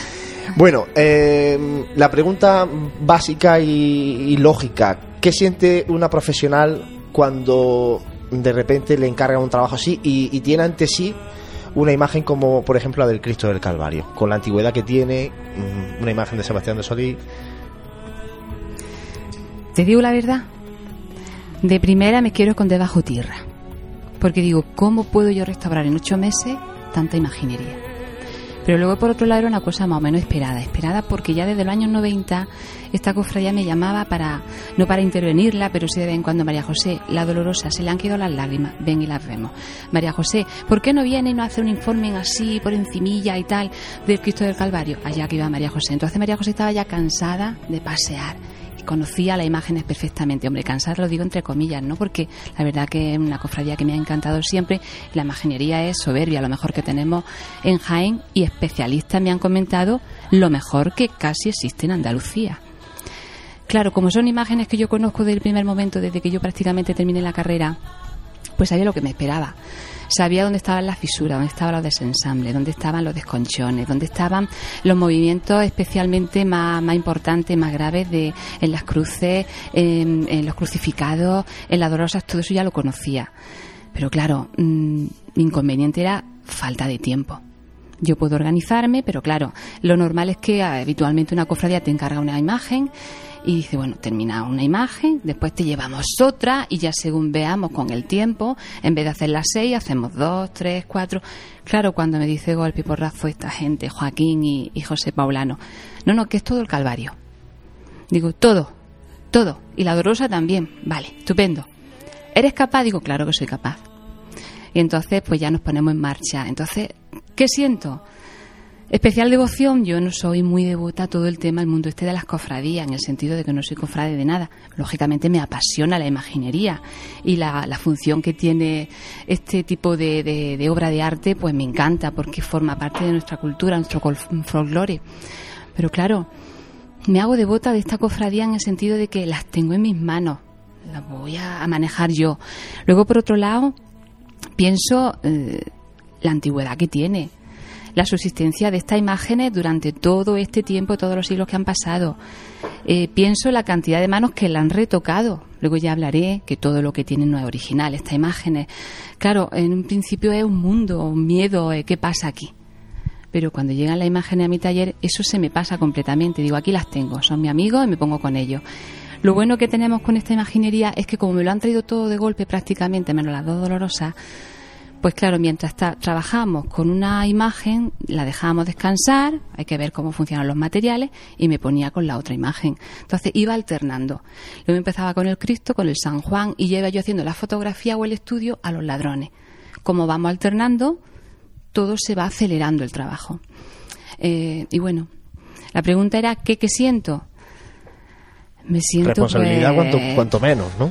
Responsable, por supuesto, pero eso siempre no solamente por el Calvario. Cualquier imagen que llega a mí, cualquier Lo digo porque, sobre todo porque hay mucha mucha gente pendiente y mucha mirada, algunas con más y otras con menos intención, que van a estar al filo de, y, encima del trabajo que está haciendo. Sí, sí, no, pero mm, esa, esa segunda parte no me preocupa. Yo entiendo que cuando hay una crítica constructiva, yo para mí llega todo. Pero si estamos hablando de gente que es ajena a mi profesión y que no sabe lo que están diciendo porque no conoce mi profesión, todo lo que digan para bien, estupendo, y para mal no me importa. Es una cosa que está. Que si es restaurador y sabe del tema, oye, no me critique. Vamos a evaluar lo que estoy haciendo y después hablamos, ¿no? Que es una cofradía que en ese momento tenía muchísimos problemas y que era un tanto problemática la restauración por eso, por todo lo que había vivido esa cofradía durante todo este tiempo. Nunca me ha asustado. Yo sencillamente han llegado a la imagen a mi taller, me he puesto a trabajarla, la he trabajado con el con la mano que yo entiendo que, que, se debe hacer, con todo mi enmero, me doy al 100% en cualquier cosa que restauro y bueno, muy satisfecha y bueno, profesionalmente estoy en lo máximo ahora mismo. En lo máximo. Eh, hablando, em, se suele decir que nadie es profeta en su tierra y muchas hmm. veces se mira más a Sevilla o a Córdoba para este tema de para, estos estos menesteres entonces para nuestros oyentes para quien no conozca tu currículum eh, brevemente mm, tu currículum eh, tanto en restauración como en el trabajo de Bellas Artes. No, eh, todo, todo de restauración lo que yo he hecho. Yo terminé Bellas Artes especializándome en restauración y conservación de obras de arte. Eh, soy también museóloga, soy iconóloga. He trabajado, mis primeros trabajos fueron en museos, todos fueron contratos supervisados por la Junta de Andalucía. Eh, he hecho trabajos para lo que son en tema de escultura para, para 16, calculo entre 15 y 16 cofradías de Jaén y provincia son muchos trabajos. Cuadros tengo cientos de cuadros ya restaurados. He restaurado pinturas murales de la iglesia de San Francisco de Cazorla. La capilla de la Virgen de la Capilla, todo lo que es la pintura mural, la tengo también restaurada. Eh, trabajado en el Museo de Jaén, Museo de Rafael Zabaleta, el Museo Arqueológico de Sevilla. Estuve un tiempo también aprendiendo en, en el Museo Nacional de, de Escultura, eh, con los especialistas entonces que había allí, de Valladolid. Yo creo que tengo un currículo válido para demostrar que sé trabajar. Lo que pasa que, claro, soy de Jaén. Cuando yo empecé a trabajar aquí en Jaén, como llegué, como- yo soy de Jaén, pero cuando yo llegué y dijeron una restauradora, chica, están acostumbrados a escultores, gente mayor, con el pelo cano. Cuando me veían a mí, ¿y esta de qué va? ¿Y esta qué va a saber? Tuve que demostrar durante mucho tiempo que María José sabía restaurar a gente ajena a mi profesión, ¿no? Yo creo que ya lo he demostrado en muchísimos trabajos. He sido supervisada en muchísimas ocasiones por gente especialista. Y bueno, yo creo que tengo un currículo válido para, para hacer esta luego, como ya han comentado anteriormente, tanto José Paulano como eh, Joaquín Riquelme, eh, tampoco es una elección de una cosa que, ellos quisieran directamente, que fuera la única, que se hace una evaluación entre varios candidatos y es el, la- el delegado de patrimonio el que al final el que el que cuenta entonces que es una cosa que no que no que se ha pensado Mm, habitualmente siempre se piensa quién va a hacer ese tipo de trabajo. Eh, para el obispado he trabajado también en muchas ocasiones, conocen mi trabajo. Porque yo entiendo que influye mucho no solamente el currículum, la mano, el conocer a la persona y su taller, sino también el presupuesto. Yo lo digo, yo trabajo por amor al arte. Se habla mucho del presupuesto que, este, que se está, bueno, lo que me van a pagar por esta restauración, pero vamos a quitar que para eso hay una parte que he tenido que coger a una persona que me está ayudando. Eh, luego, por otro lado, están los materiales. Hay muchísimos imprevistos y cosas de responsabilidad y seguros que tengo yo. O sea, que no todo es mano de obra. Independientemente a todo eso, yo sé que el presupuesto es muy válido. Trabajo por amor al arte. Y más si ese arte es de mi tierra. Yo siempre lo he dicho, yo por Jaén no voy a hacer las cosas gratuitamente. ¿Por qué? Porque no se valora el trabajo. Soy siempre más económica que muchos restauradores. ¿Porque tengo mucho? No. Precisamente porque me encanta restaurar. Yo siempre quiero estar untada. Quiero tener las manos llenas de adhesivo, de estuco, de policromía. Quiero hacerlo.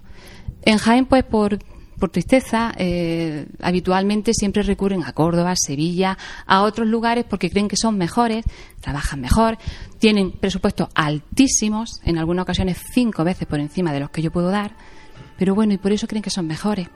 Allá cada cual lo que haga. Yo sé que estoy muy satisfecha en mi tierra trabajando. María José, vamos a entrar, vamos a entrar en detalle ya en, en cada una de, la- de las imágenes. Y para ello, Santi, vamos a ir conociendo. mm, Porque empezaste con la urna primero. Empecé, no, con ¿No? el yacente. Bueno, el con- Cristo con el Cristo que estaba dentro. Ve contándonos un poco cada, Sí. con cada una. Hombre, tampoco vamos a entrar en detalle, tampoco te a pedir un informe ahora de la, de la restauración, pero sí que dinos eh, lo peor que tenía y eh, los principales puntos en los que ha ido trabajando sobre cada una de ellas. Eh. La verdad que al ser un conjunto escultórico que más o menos tiene la misma fecha, hablando del siglo XVI, casi todos tienen la, tienen la misma alteración o dolencia. Eh, lo primero que hace un restaurador cuando le llega la pieza artística es el estudio. Estudio de tipo de radiografía, luz de tungsteno, se le hace un tipo de catas, pruebas, todo para saber qué material vamos a utilizar para eso. Cuando ya se tiene más o menos montado el taller para y se saben todos los productos, materiales que se van a utilizar, empezamos previamente pues por lo más importante de la escultura, que no es la parte estética, que es lo que todo el mundo ve, sino realmente lo que lo que refuerza esa escultura, que sería en este caso el, el soporte, soporte de madera. Empezamos por el San Juan y el Cristo del Calvario porque de alguna forma eh, los cofrades exigían que el Cristo del Calvario saliera antes. Esa devoción y ese apego, ese cariño que le tienen. Entonces íbamos alternando con las dos imágenes. Prácticamente todo, toda la imagen, ya sola- no solamente esas dos primeras, sino todas las imágenes, tenían mucho movimiento de madera. La, la escultura no están hechas de un tronco de árbol, sin más. Están hechas pues a base de mucha madera ensamblada, son trozos grandes de madera, estilísticamente preparada, eh, material muy adecuado, una madera muy, muy curada. Son trozos de madera que se van pegando y todas esas juntas, todas esas uniones, esos ensambles, con el paso del tiempo se van separando. Entonces serían los desensambles. Pues que nos encontramos muchas fisuras, grietas, rompimientos y desensambles en la imagen, en todas las imágenes. Aquí no podemos decir aquí más que aquí que aquí. Hay imágenes que han sido mejor tratadas, mejores cuidadas, como en el caso del Cristo del Calvario, eh, con respecto a los ladrones. Todas han sido restauradas en varias ocasiones en el siglo XX, pero especialmente se le ha puesto más cuidado a lo que es el Cristo que al resto de las imágenes. ¿Qué pasa? Que las alteraciones mayores las han sufrido los ladrones, por ejemplo. Eh, ¿Qué tratamiento requieren todas las imágenes en, en su soporte, en la madera? Pues la consolidación de la madera. Eh, pues hemos tenido que enchuletar, meter madera, reempastar zonas donde están muy abiertas, eh, sanear aquellas zonas de madera que no estaban en condiciones. Nos hemos encontrado también muchísimas, muchísimas mm, materias ajenas a la imagen que sabemos que son modernas, son de antiguas restauraciones, antiguos retoques. ¿Eso se quita o no se quita? Todo eso se ha eliminado porque lo que estaban haciendo era alteración, alteración en el soporte. Entonces todo eso se ha ido eliminando. Como se elimina cualquier grieta, cualquier figura que, fisura que tenga la imagen, pues con el bisturí yo voy destapando en zonas muy muy pequeñas y veo qué es lo que hay detrás de la madera. La madera ya es mi testigo, me está diciendo, aquí hay algo que funciona, que ayuda a consolidar el soporte, o aquí hay algo que no existe, que no, no hace nada, es aire. ¿Qué no hemos encontrado? Muchísimo desensamble, muchísima fisura, donde detrás de esa fisura no había nada, había hueco. Había zonas que casi casi podíamos meter la mano. Todo eso aparecerá luego en el informe de estado de conservación cuando se lo entrega a la cofradía. Entonces son cosas extrañas. Me he encontrado tipos de yeso, yeso de tipo rosa, yeso celeste. Son materiales que yo habitualmente nunca lo he visto en restauración. Todo lo que se ve son materiales que sean, son ajenos, lógicamente, a lo que son la imagen o a la obra de arte, pero son materiales con mucha semejanza o similitud en cuanto a composición a lo que tiene en la imagen. Entonces, si una imagen que tiene mucha fisura y grieta, vamos a rellenarlo con materiales que tengan el mismo comportamiento que tiene la madera de forma natural. He eliminado todo lo que he visto que sobraba y he rellenado todo aquello que yo veía que tenía hueco y que las imágenes, lógicamente, por dentro estaban rotas. Me he encontrado también en, las imágenes, sobre todo en los ladrones, en dimas y gestas, eh, lienzos, trozos de algodón, que lo que hacían era unir dos un espacio que estaba abierto. Eh, imaginaros que estamos hablando de una zona donde no hay policromía y no encontramos la madera. Pues trozo de lienzo o de algodón que unían ese trozo de madera con la otra madera mediante un lienzo. Ahora encima se le pone el estuco y se reintegra de color, se policroma. ¿Vale? Estéticamente se queda la madera muy bien, en muy buenas condiciones, pero el hueco sigue dentro. Todo lo que es la alteración, si llueve, si hay humedad, si hay calor, todo eso entra al soporte y por ahí filtra. Entonces me he encontrado una serie de chapuza un tanto extraña en la madera. Cuando ya todo eso se ha eliminado, que sería consolidar el soporte, empezamos a trabajar, pues que te digo, eh, aquellos estucos, aquellas zonas que no son originales que están levantados. Nos encontramos ampollas, abofamientos. Eh, nos encontramos también, sobre todo en el Cristo, había gran parte de la policromía que estaba muy levantada. Entonces, la táctica que tenemos para saber si está levantada o no es mediante la uña del dedo, ta, ta, ta, ta, ta, y según va sonando, con mucho silencio y cuidando y también al tacto, vamos notando qué zona de policromía o de conjunto estratigráfico está despegado del soporte. Eh, ¿Qué tenemos que hacer? Pues con una jeringuilla y una serie de productos, en este caso acetato de, de polivinilo muy diluido, pues inyectarle prácticamente en toda la carnadura del Cristo eh, pues esa sustancia y luego esperar a que tenga su mordiente y empujarle un poquito, un poquito de forma manual, algún tipo de palillo de madera, el mismo dedo, empujarle para que esa policromía vuelva otra vez a su estado natural que sería estar adherido al, al soporte.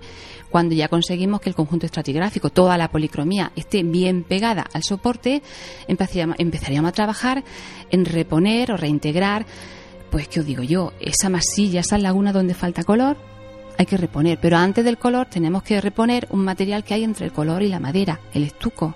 Se repone estuco, se repone, eh, con, se reintegran con reempaste. Cuando ya se ha repuesto todas las lagunas y se queda una superficie rasada y estéticamente en condiciones, empezamos a hacer la reintegración pictórica. Que la, la reintegración pictórica no se trata de coger una brocha y empezar a pintar la imagen es muy curioso cuando la gente me ve por la calle y me dice, María José, qué bien has pintado el Cristo. claro, porque le ve un tono distinto, ¿no? Del que tenía. Es que lo hemos limpiado. Y, claro, y eso es lo que ve la gente, claro. ¿Cuánto, ¿Cuánto de suciedad tenía, por ejemplo, el Cristo del Calvario? ¿Tenía mucha suciedad en la, en la, mm, Variaba Porque es un Cristo muy, muy pálido, ¿no? Es muy rosita, una carnadura preciosa, que no es la original. Desde principios del siglo XX, anteriormente no sabemos, pero sí tenemos documentación de, desde principios del siglo XX, la cantidad de veces que estas imágenes se han repolicromado de nuevo. Entonces, mm, su policromía original no existe, no está debajo. Y si está, está muy mal estado de conservación y, lógicamente, ni yo ni ningún restaurador va a empezar a eliminar la que hay en superficie para llegar a lo que su autor, Sebastián de Solís, hizo en el siglo XVII. Estamos hablando del 1600 aproximadamente su, su fabricación. Eh, es una policromía muy que ahora la vemos pues muy muy suave, un tono rosado muy bonito, en algunas zonas un poquito amarillento, algunas zonas se ven como un poquito amoratado, violáceo. Eh, es la última policromía que se le puso a este Cristo, pero previamente a esa policromía yo me encontraba cuando llegaron las imágenes a mi taller, pues una capita de cera porque no sé por qué, para que brille un poquito. Siempre hay gente que sabe un poquito de todo esto o cree que sabe un poquito de esto y le dan una capita de cera a las imágenes.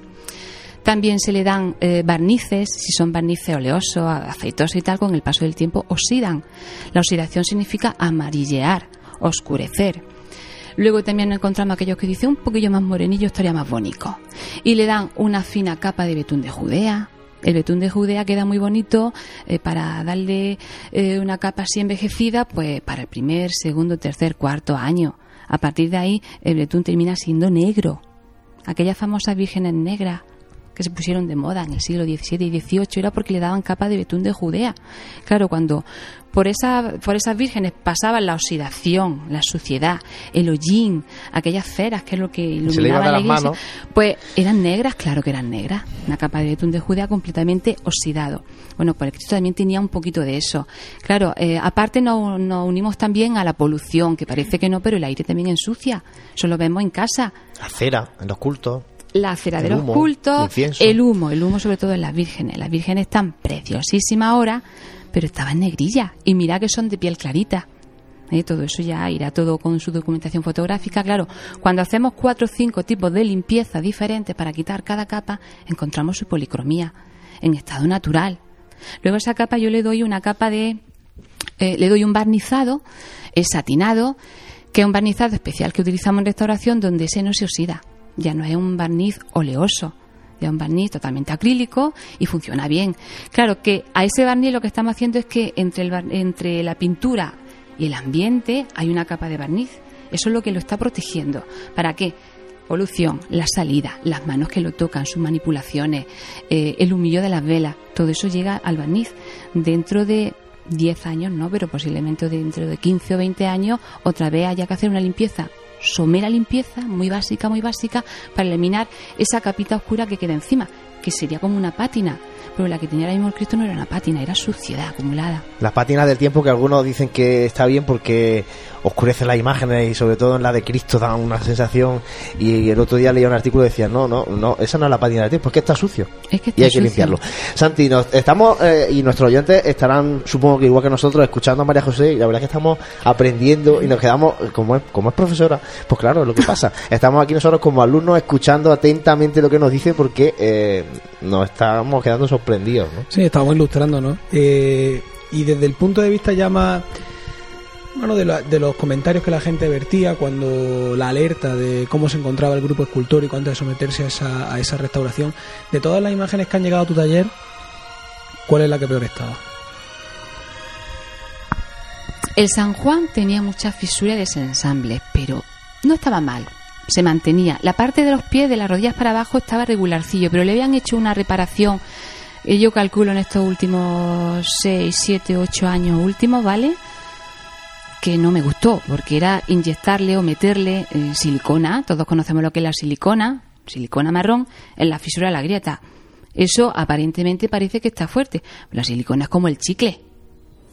Entonces yo me encontré una cosa muy extraña, digo, ¿esto qué es? Algo blando que fui tirando y me iba sacando buenos pegotes de silicona o algo parecido a la silicona y dije, uff, y ya vi exactamente cómo estaba el San Juan, de rodillas para abajo.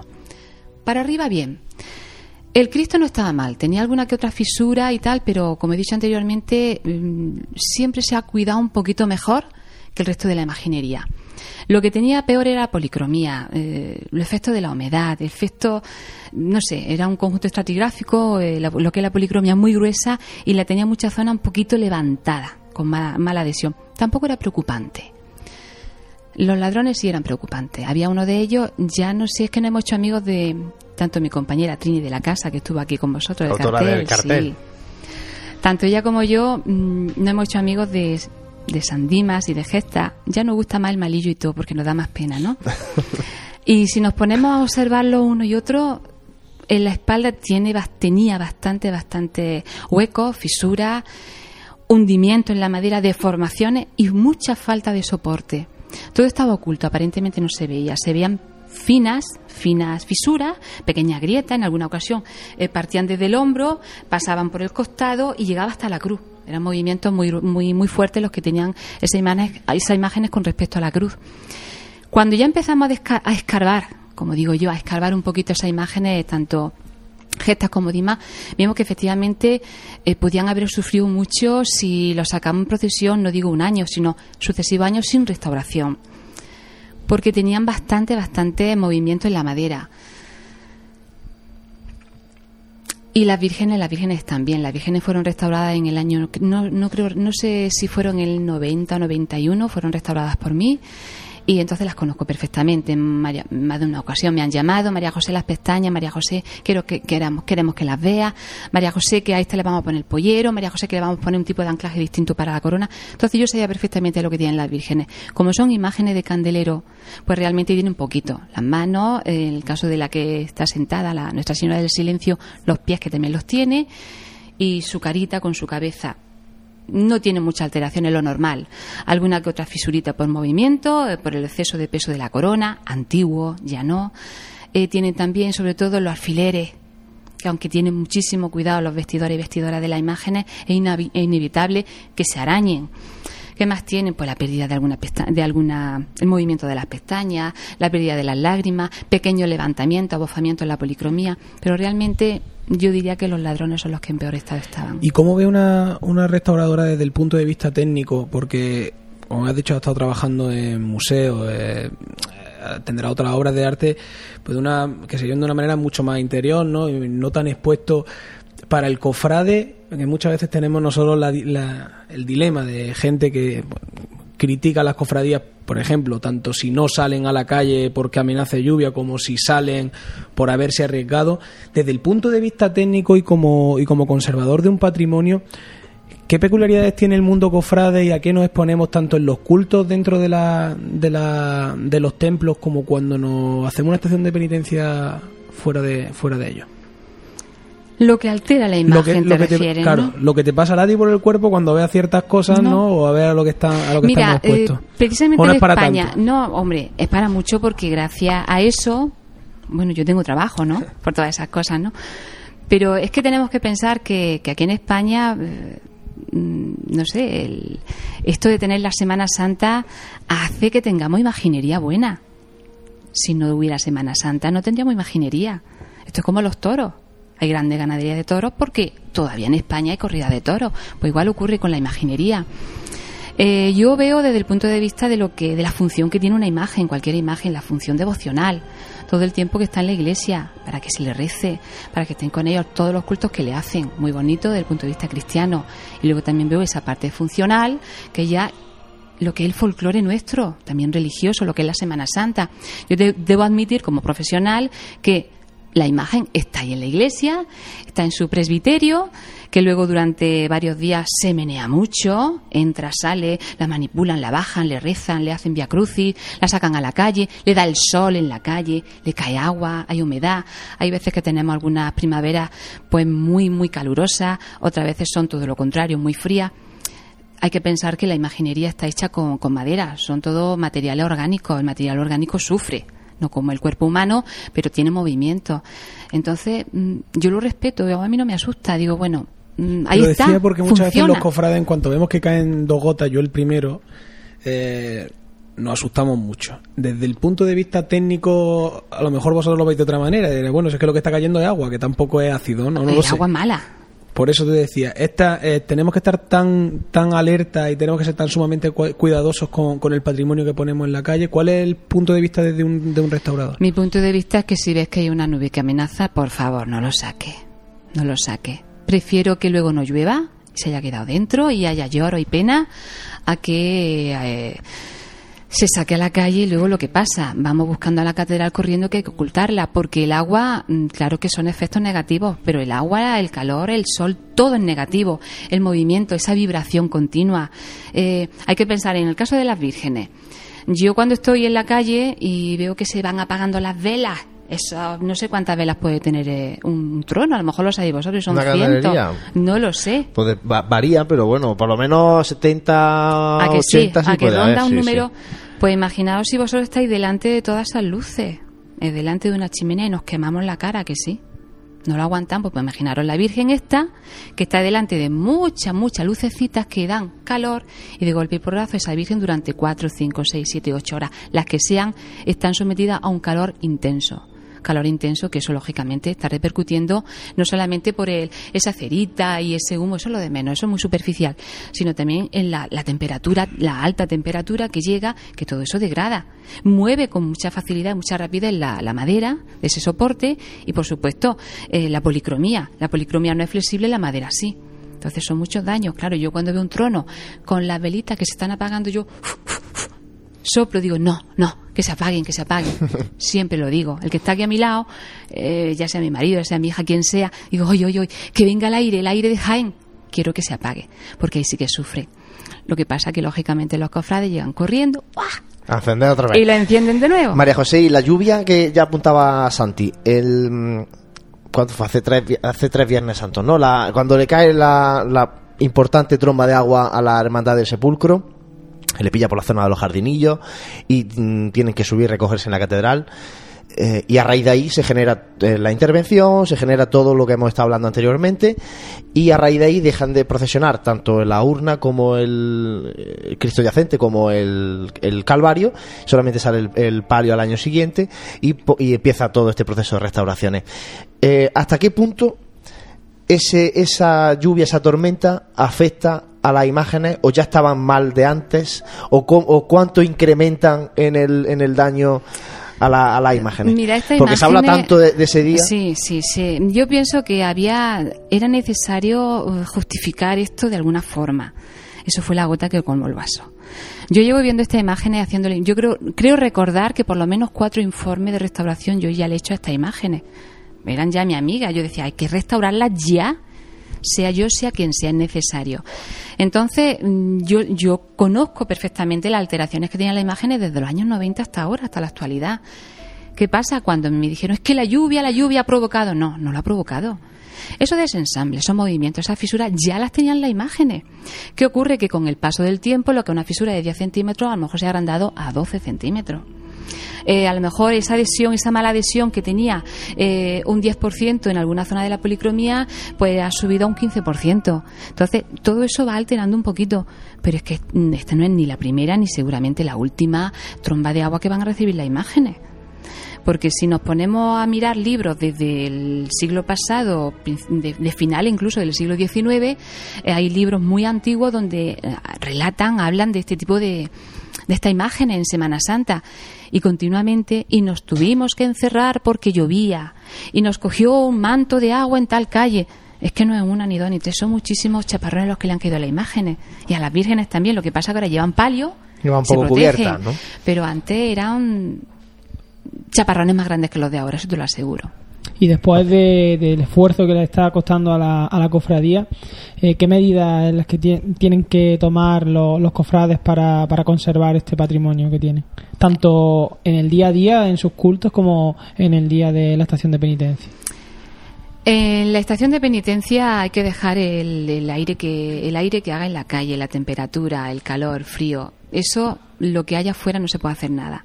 Si llueve, por supuesto, no sacarla nunca. Si hay exceso de humedad, tampoco se debiera, pero bueno, cuando hay exceso de humedad es porque ha llovido y se prevén lluvias. Entonces ahí Las levantadas también. eh, Eso sería en cuanto a lo que es el, el- el ambiente que nos rodea.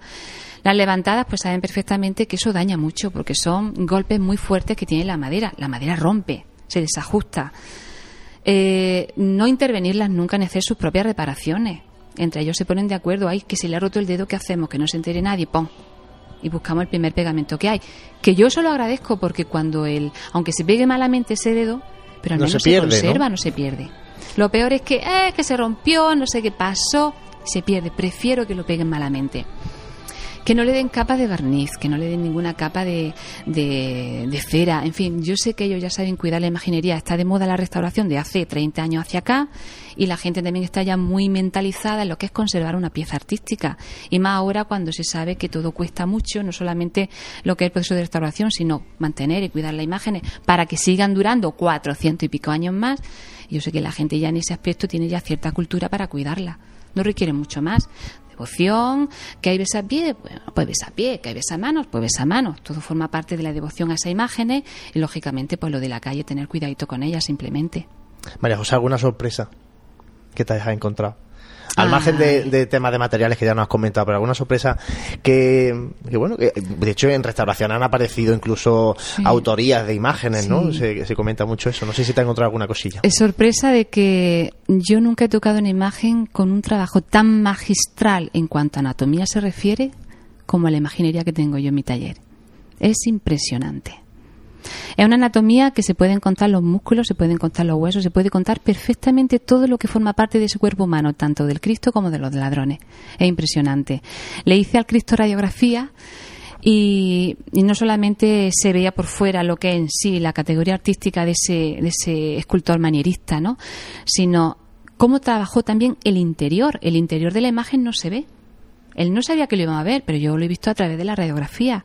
Me he encontrado cómo hueca, con qué cariño talla por dentro las la, la imágenes, eh, cómo le hace eh, en la zona del tronco le hacen un ahuecamiento perfectamente eh, nivelado en todo en toda su anatomía del tronco para que la madera mueva por dentro y mueva por fuera para que se contrarreste los movimientos de la madera y no sufra tanto. Ya miraba no solamente como un imaginero sino como un gran conservador de, de su obra de arte.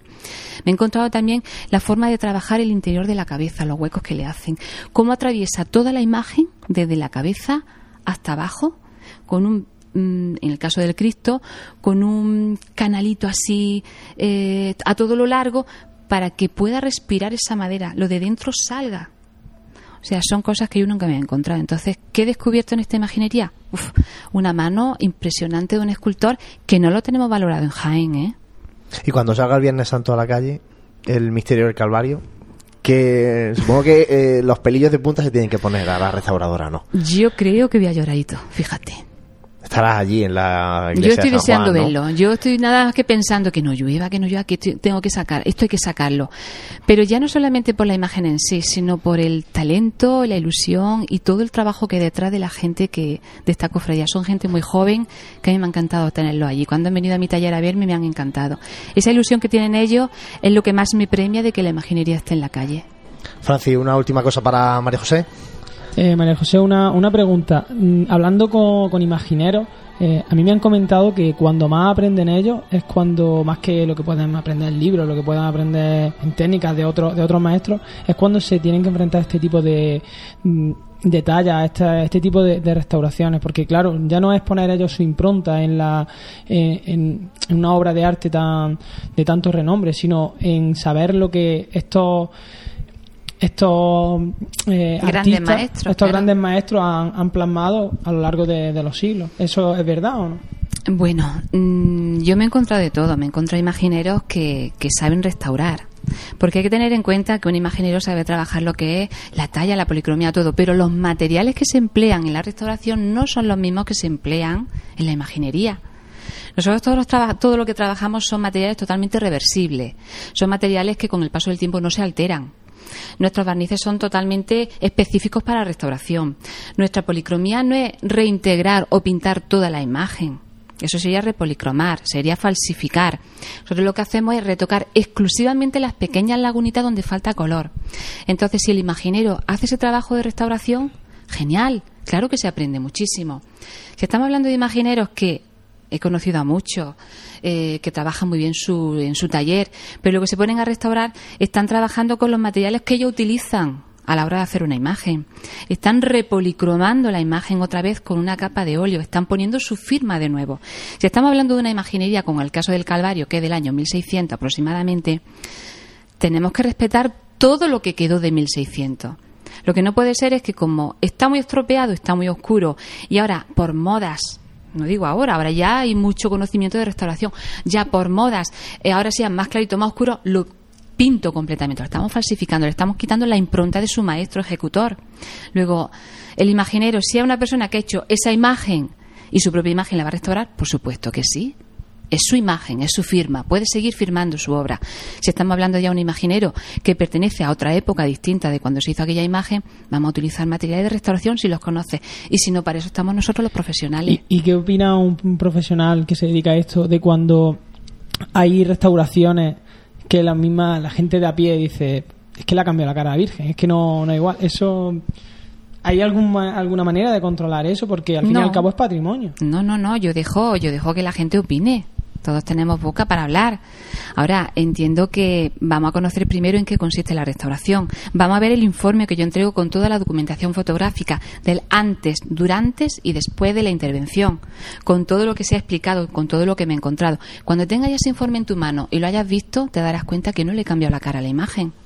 No, no, no, no ni lo el digo- color, no- ni nada. No, me, eh, no, no lo digo por ti, lo digo por No, no, sí, alguna- sí. algunas veces que, que se ve lo mismo que también, pues hay veces, pues me Es que yo, veces yo creo que se- en el Gran Poder de Sevilla que se coge la imagen se no hizo una dónde- restauración y es que está muchísimo más blanco y es que Si lo que es tenía que era las suciedad. sociedades que tienen hay que eliminarlas porque las sociedades son alteraciones, dañan. Bueno, María José López de la Casa, muchísimas gracias por haber estado con nosotros hoy, por habernos enseñado a nosotros y a nuestros oyentes el trabajo que durante todos estos meses ha realizado y que todavía no está culminado del todo, porque eso todavía tiene imágenes en el taller en estos últimos muy días de poquito. cuaresma. Las vírgenes están ya a punto, a punto, están Están a preciosas. Pues eso, muchísimas gracias por haber estado con nosotros y mm, enhorabuena por anticipado y por lo que ya sí que está en la iglesia de, de San Juan y San Mm. Pedro. Pues muchas gracias a vosotros por invitarme. Muchas gracias María José y compañeros, despedimos aquí este programa de Radio Pasión en Jaén, Santi. Francis, hoy hemos, nos hemos adentrado bastante en la congregación de Santo Sepulcro, una de las hermandades más antiguas de Jaén, que vive tiempos convulsos, un poco más calmados con esta intervención y con esta gran restauración de buena parte de su imaginería.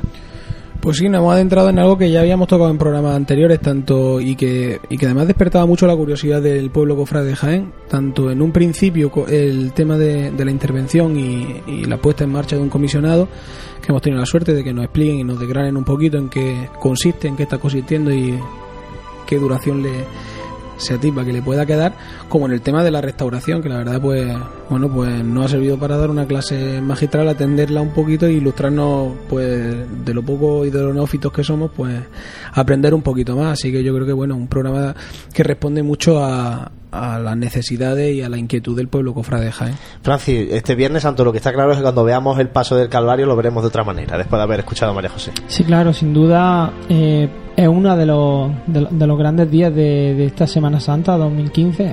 Eh, tenemos el estreno de la Hermandad de- del Cautivo, pero luego también tenemos pues el reestreno de, de la Cofradía del Santo Sepulcro que sale de nuevo a la calle con, con sus tres pasos. Entonces, eh, eh, se merece, merece la pena el haber empleado un programa para, para saber la situación de, de esta cofradía y también para, para ilustrarnos y aprender con, con María José. Pues eso, tan importante es lo, lo nuevo, la creación nueva, en este caso del cautivo, como la recuperación del patrimonio que, por suerte, la ciudad de Jaén todavía conserva en, en muchas de sus hermandades. Muchas gracias a ustedes por estar, como siempre, ahí, eh, escuchando a través de la radio estos programas de Radio Pasión en Jaén y la emplazamos al próximo jueves, donde volveremos a hablar de cofradías, de esta pasión que nos une. Gracias y buenas noches.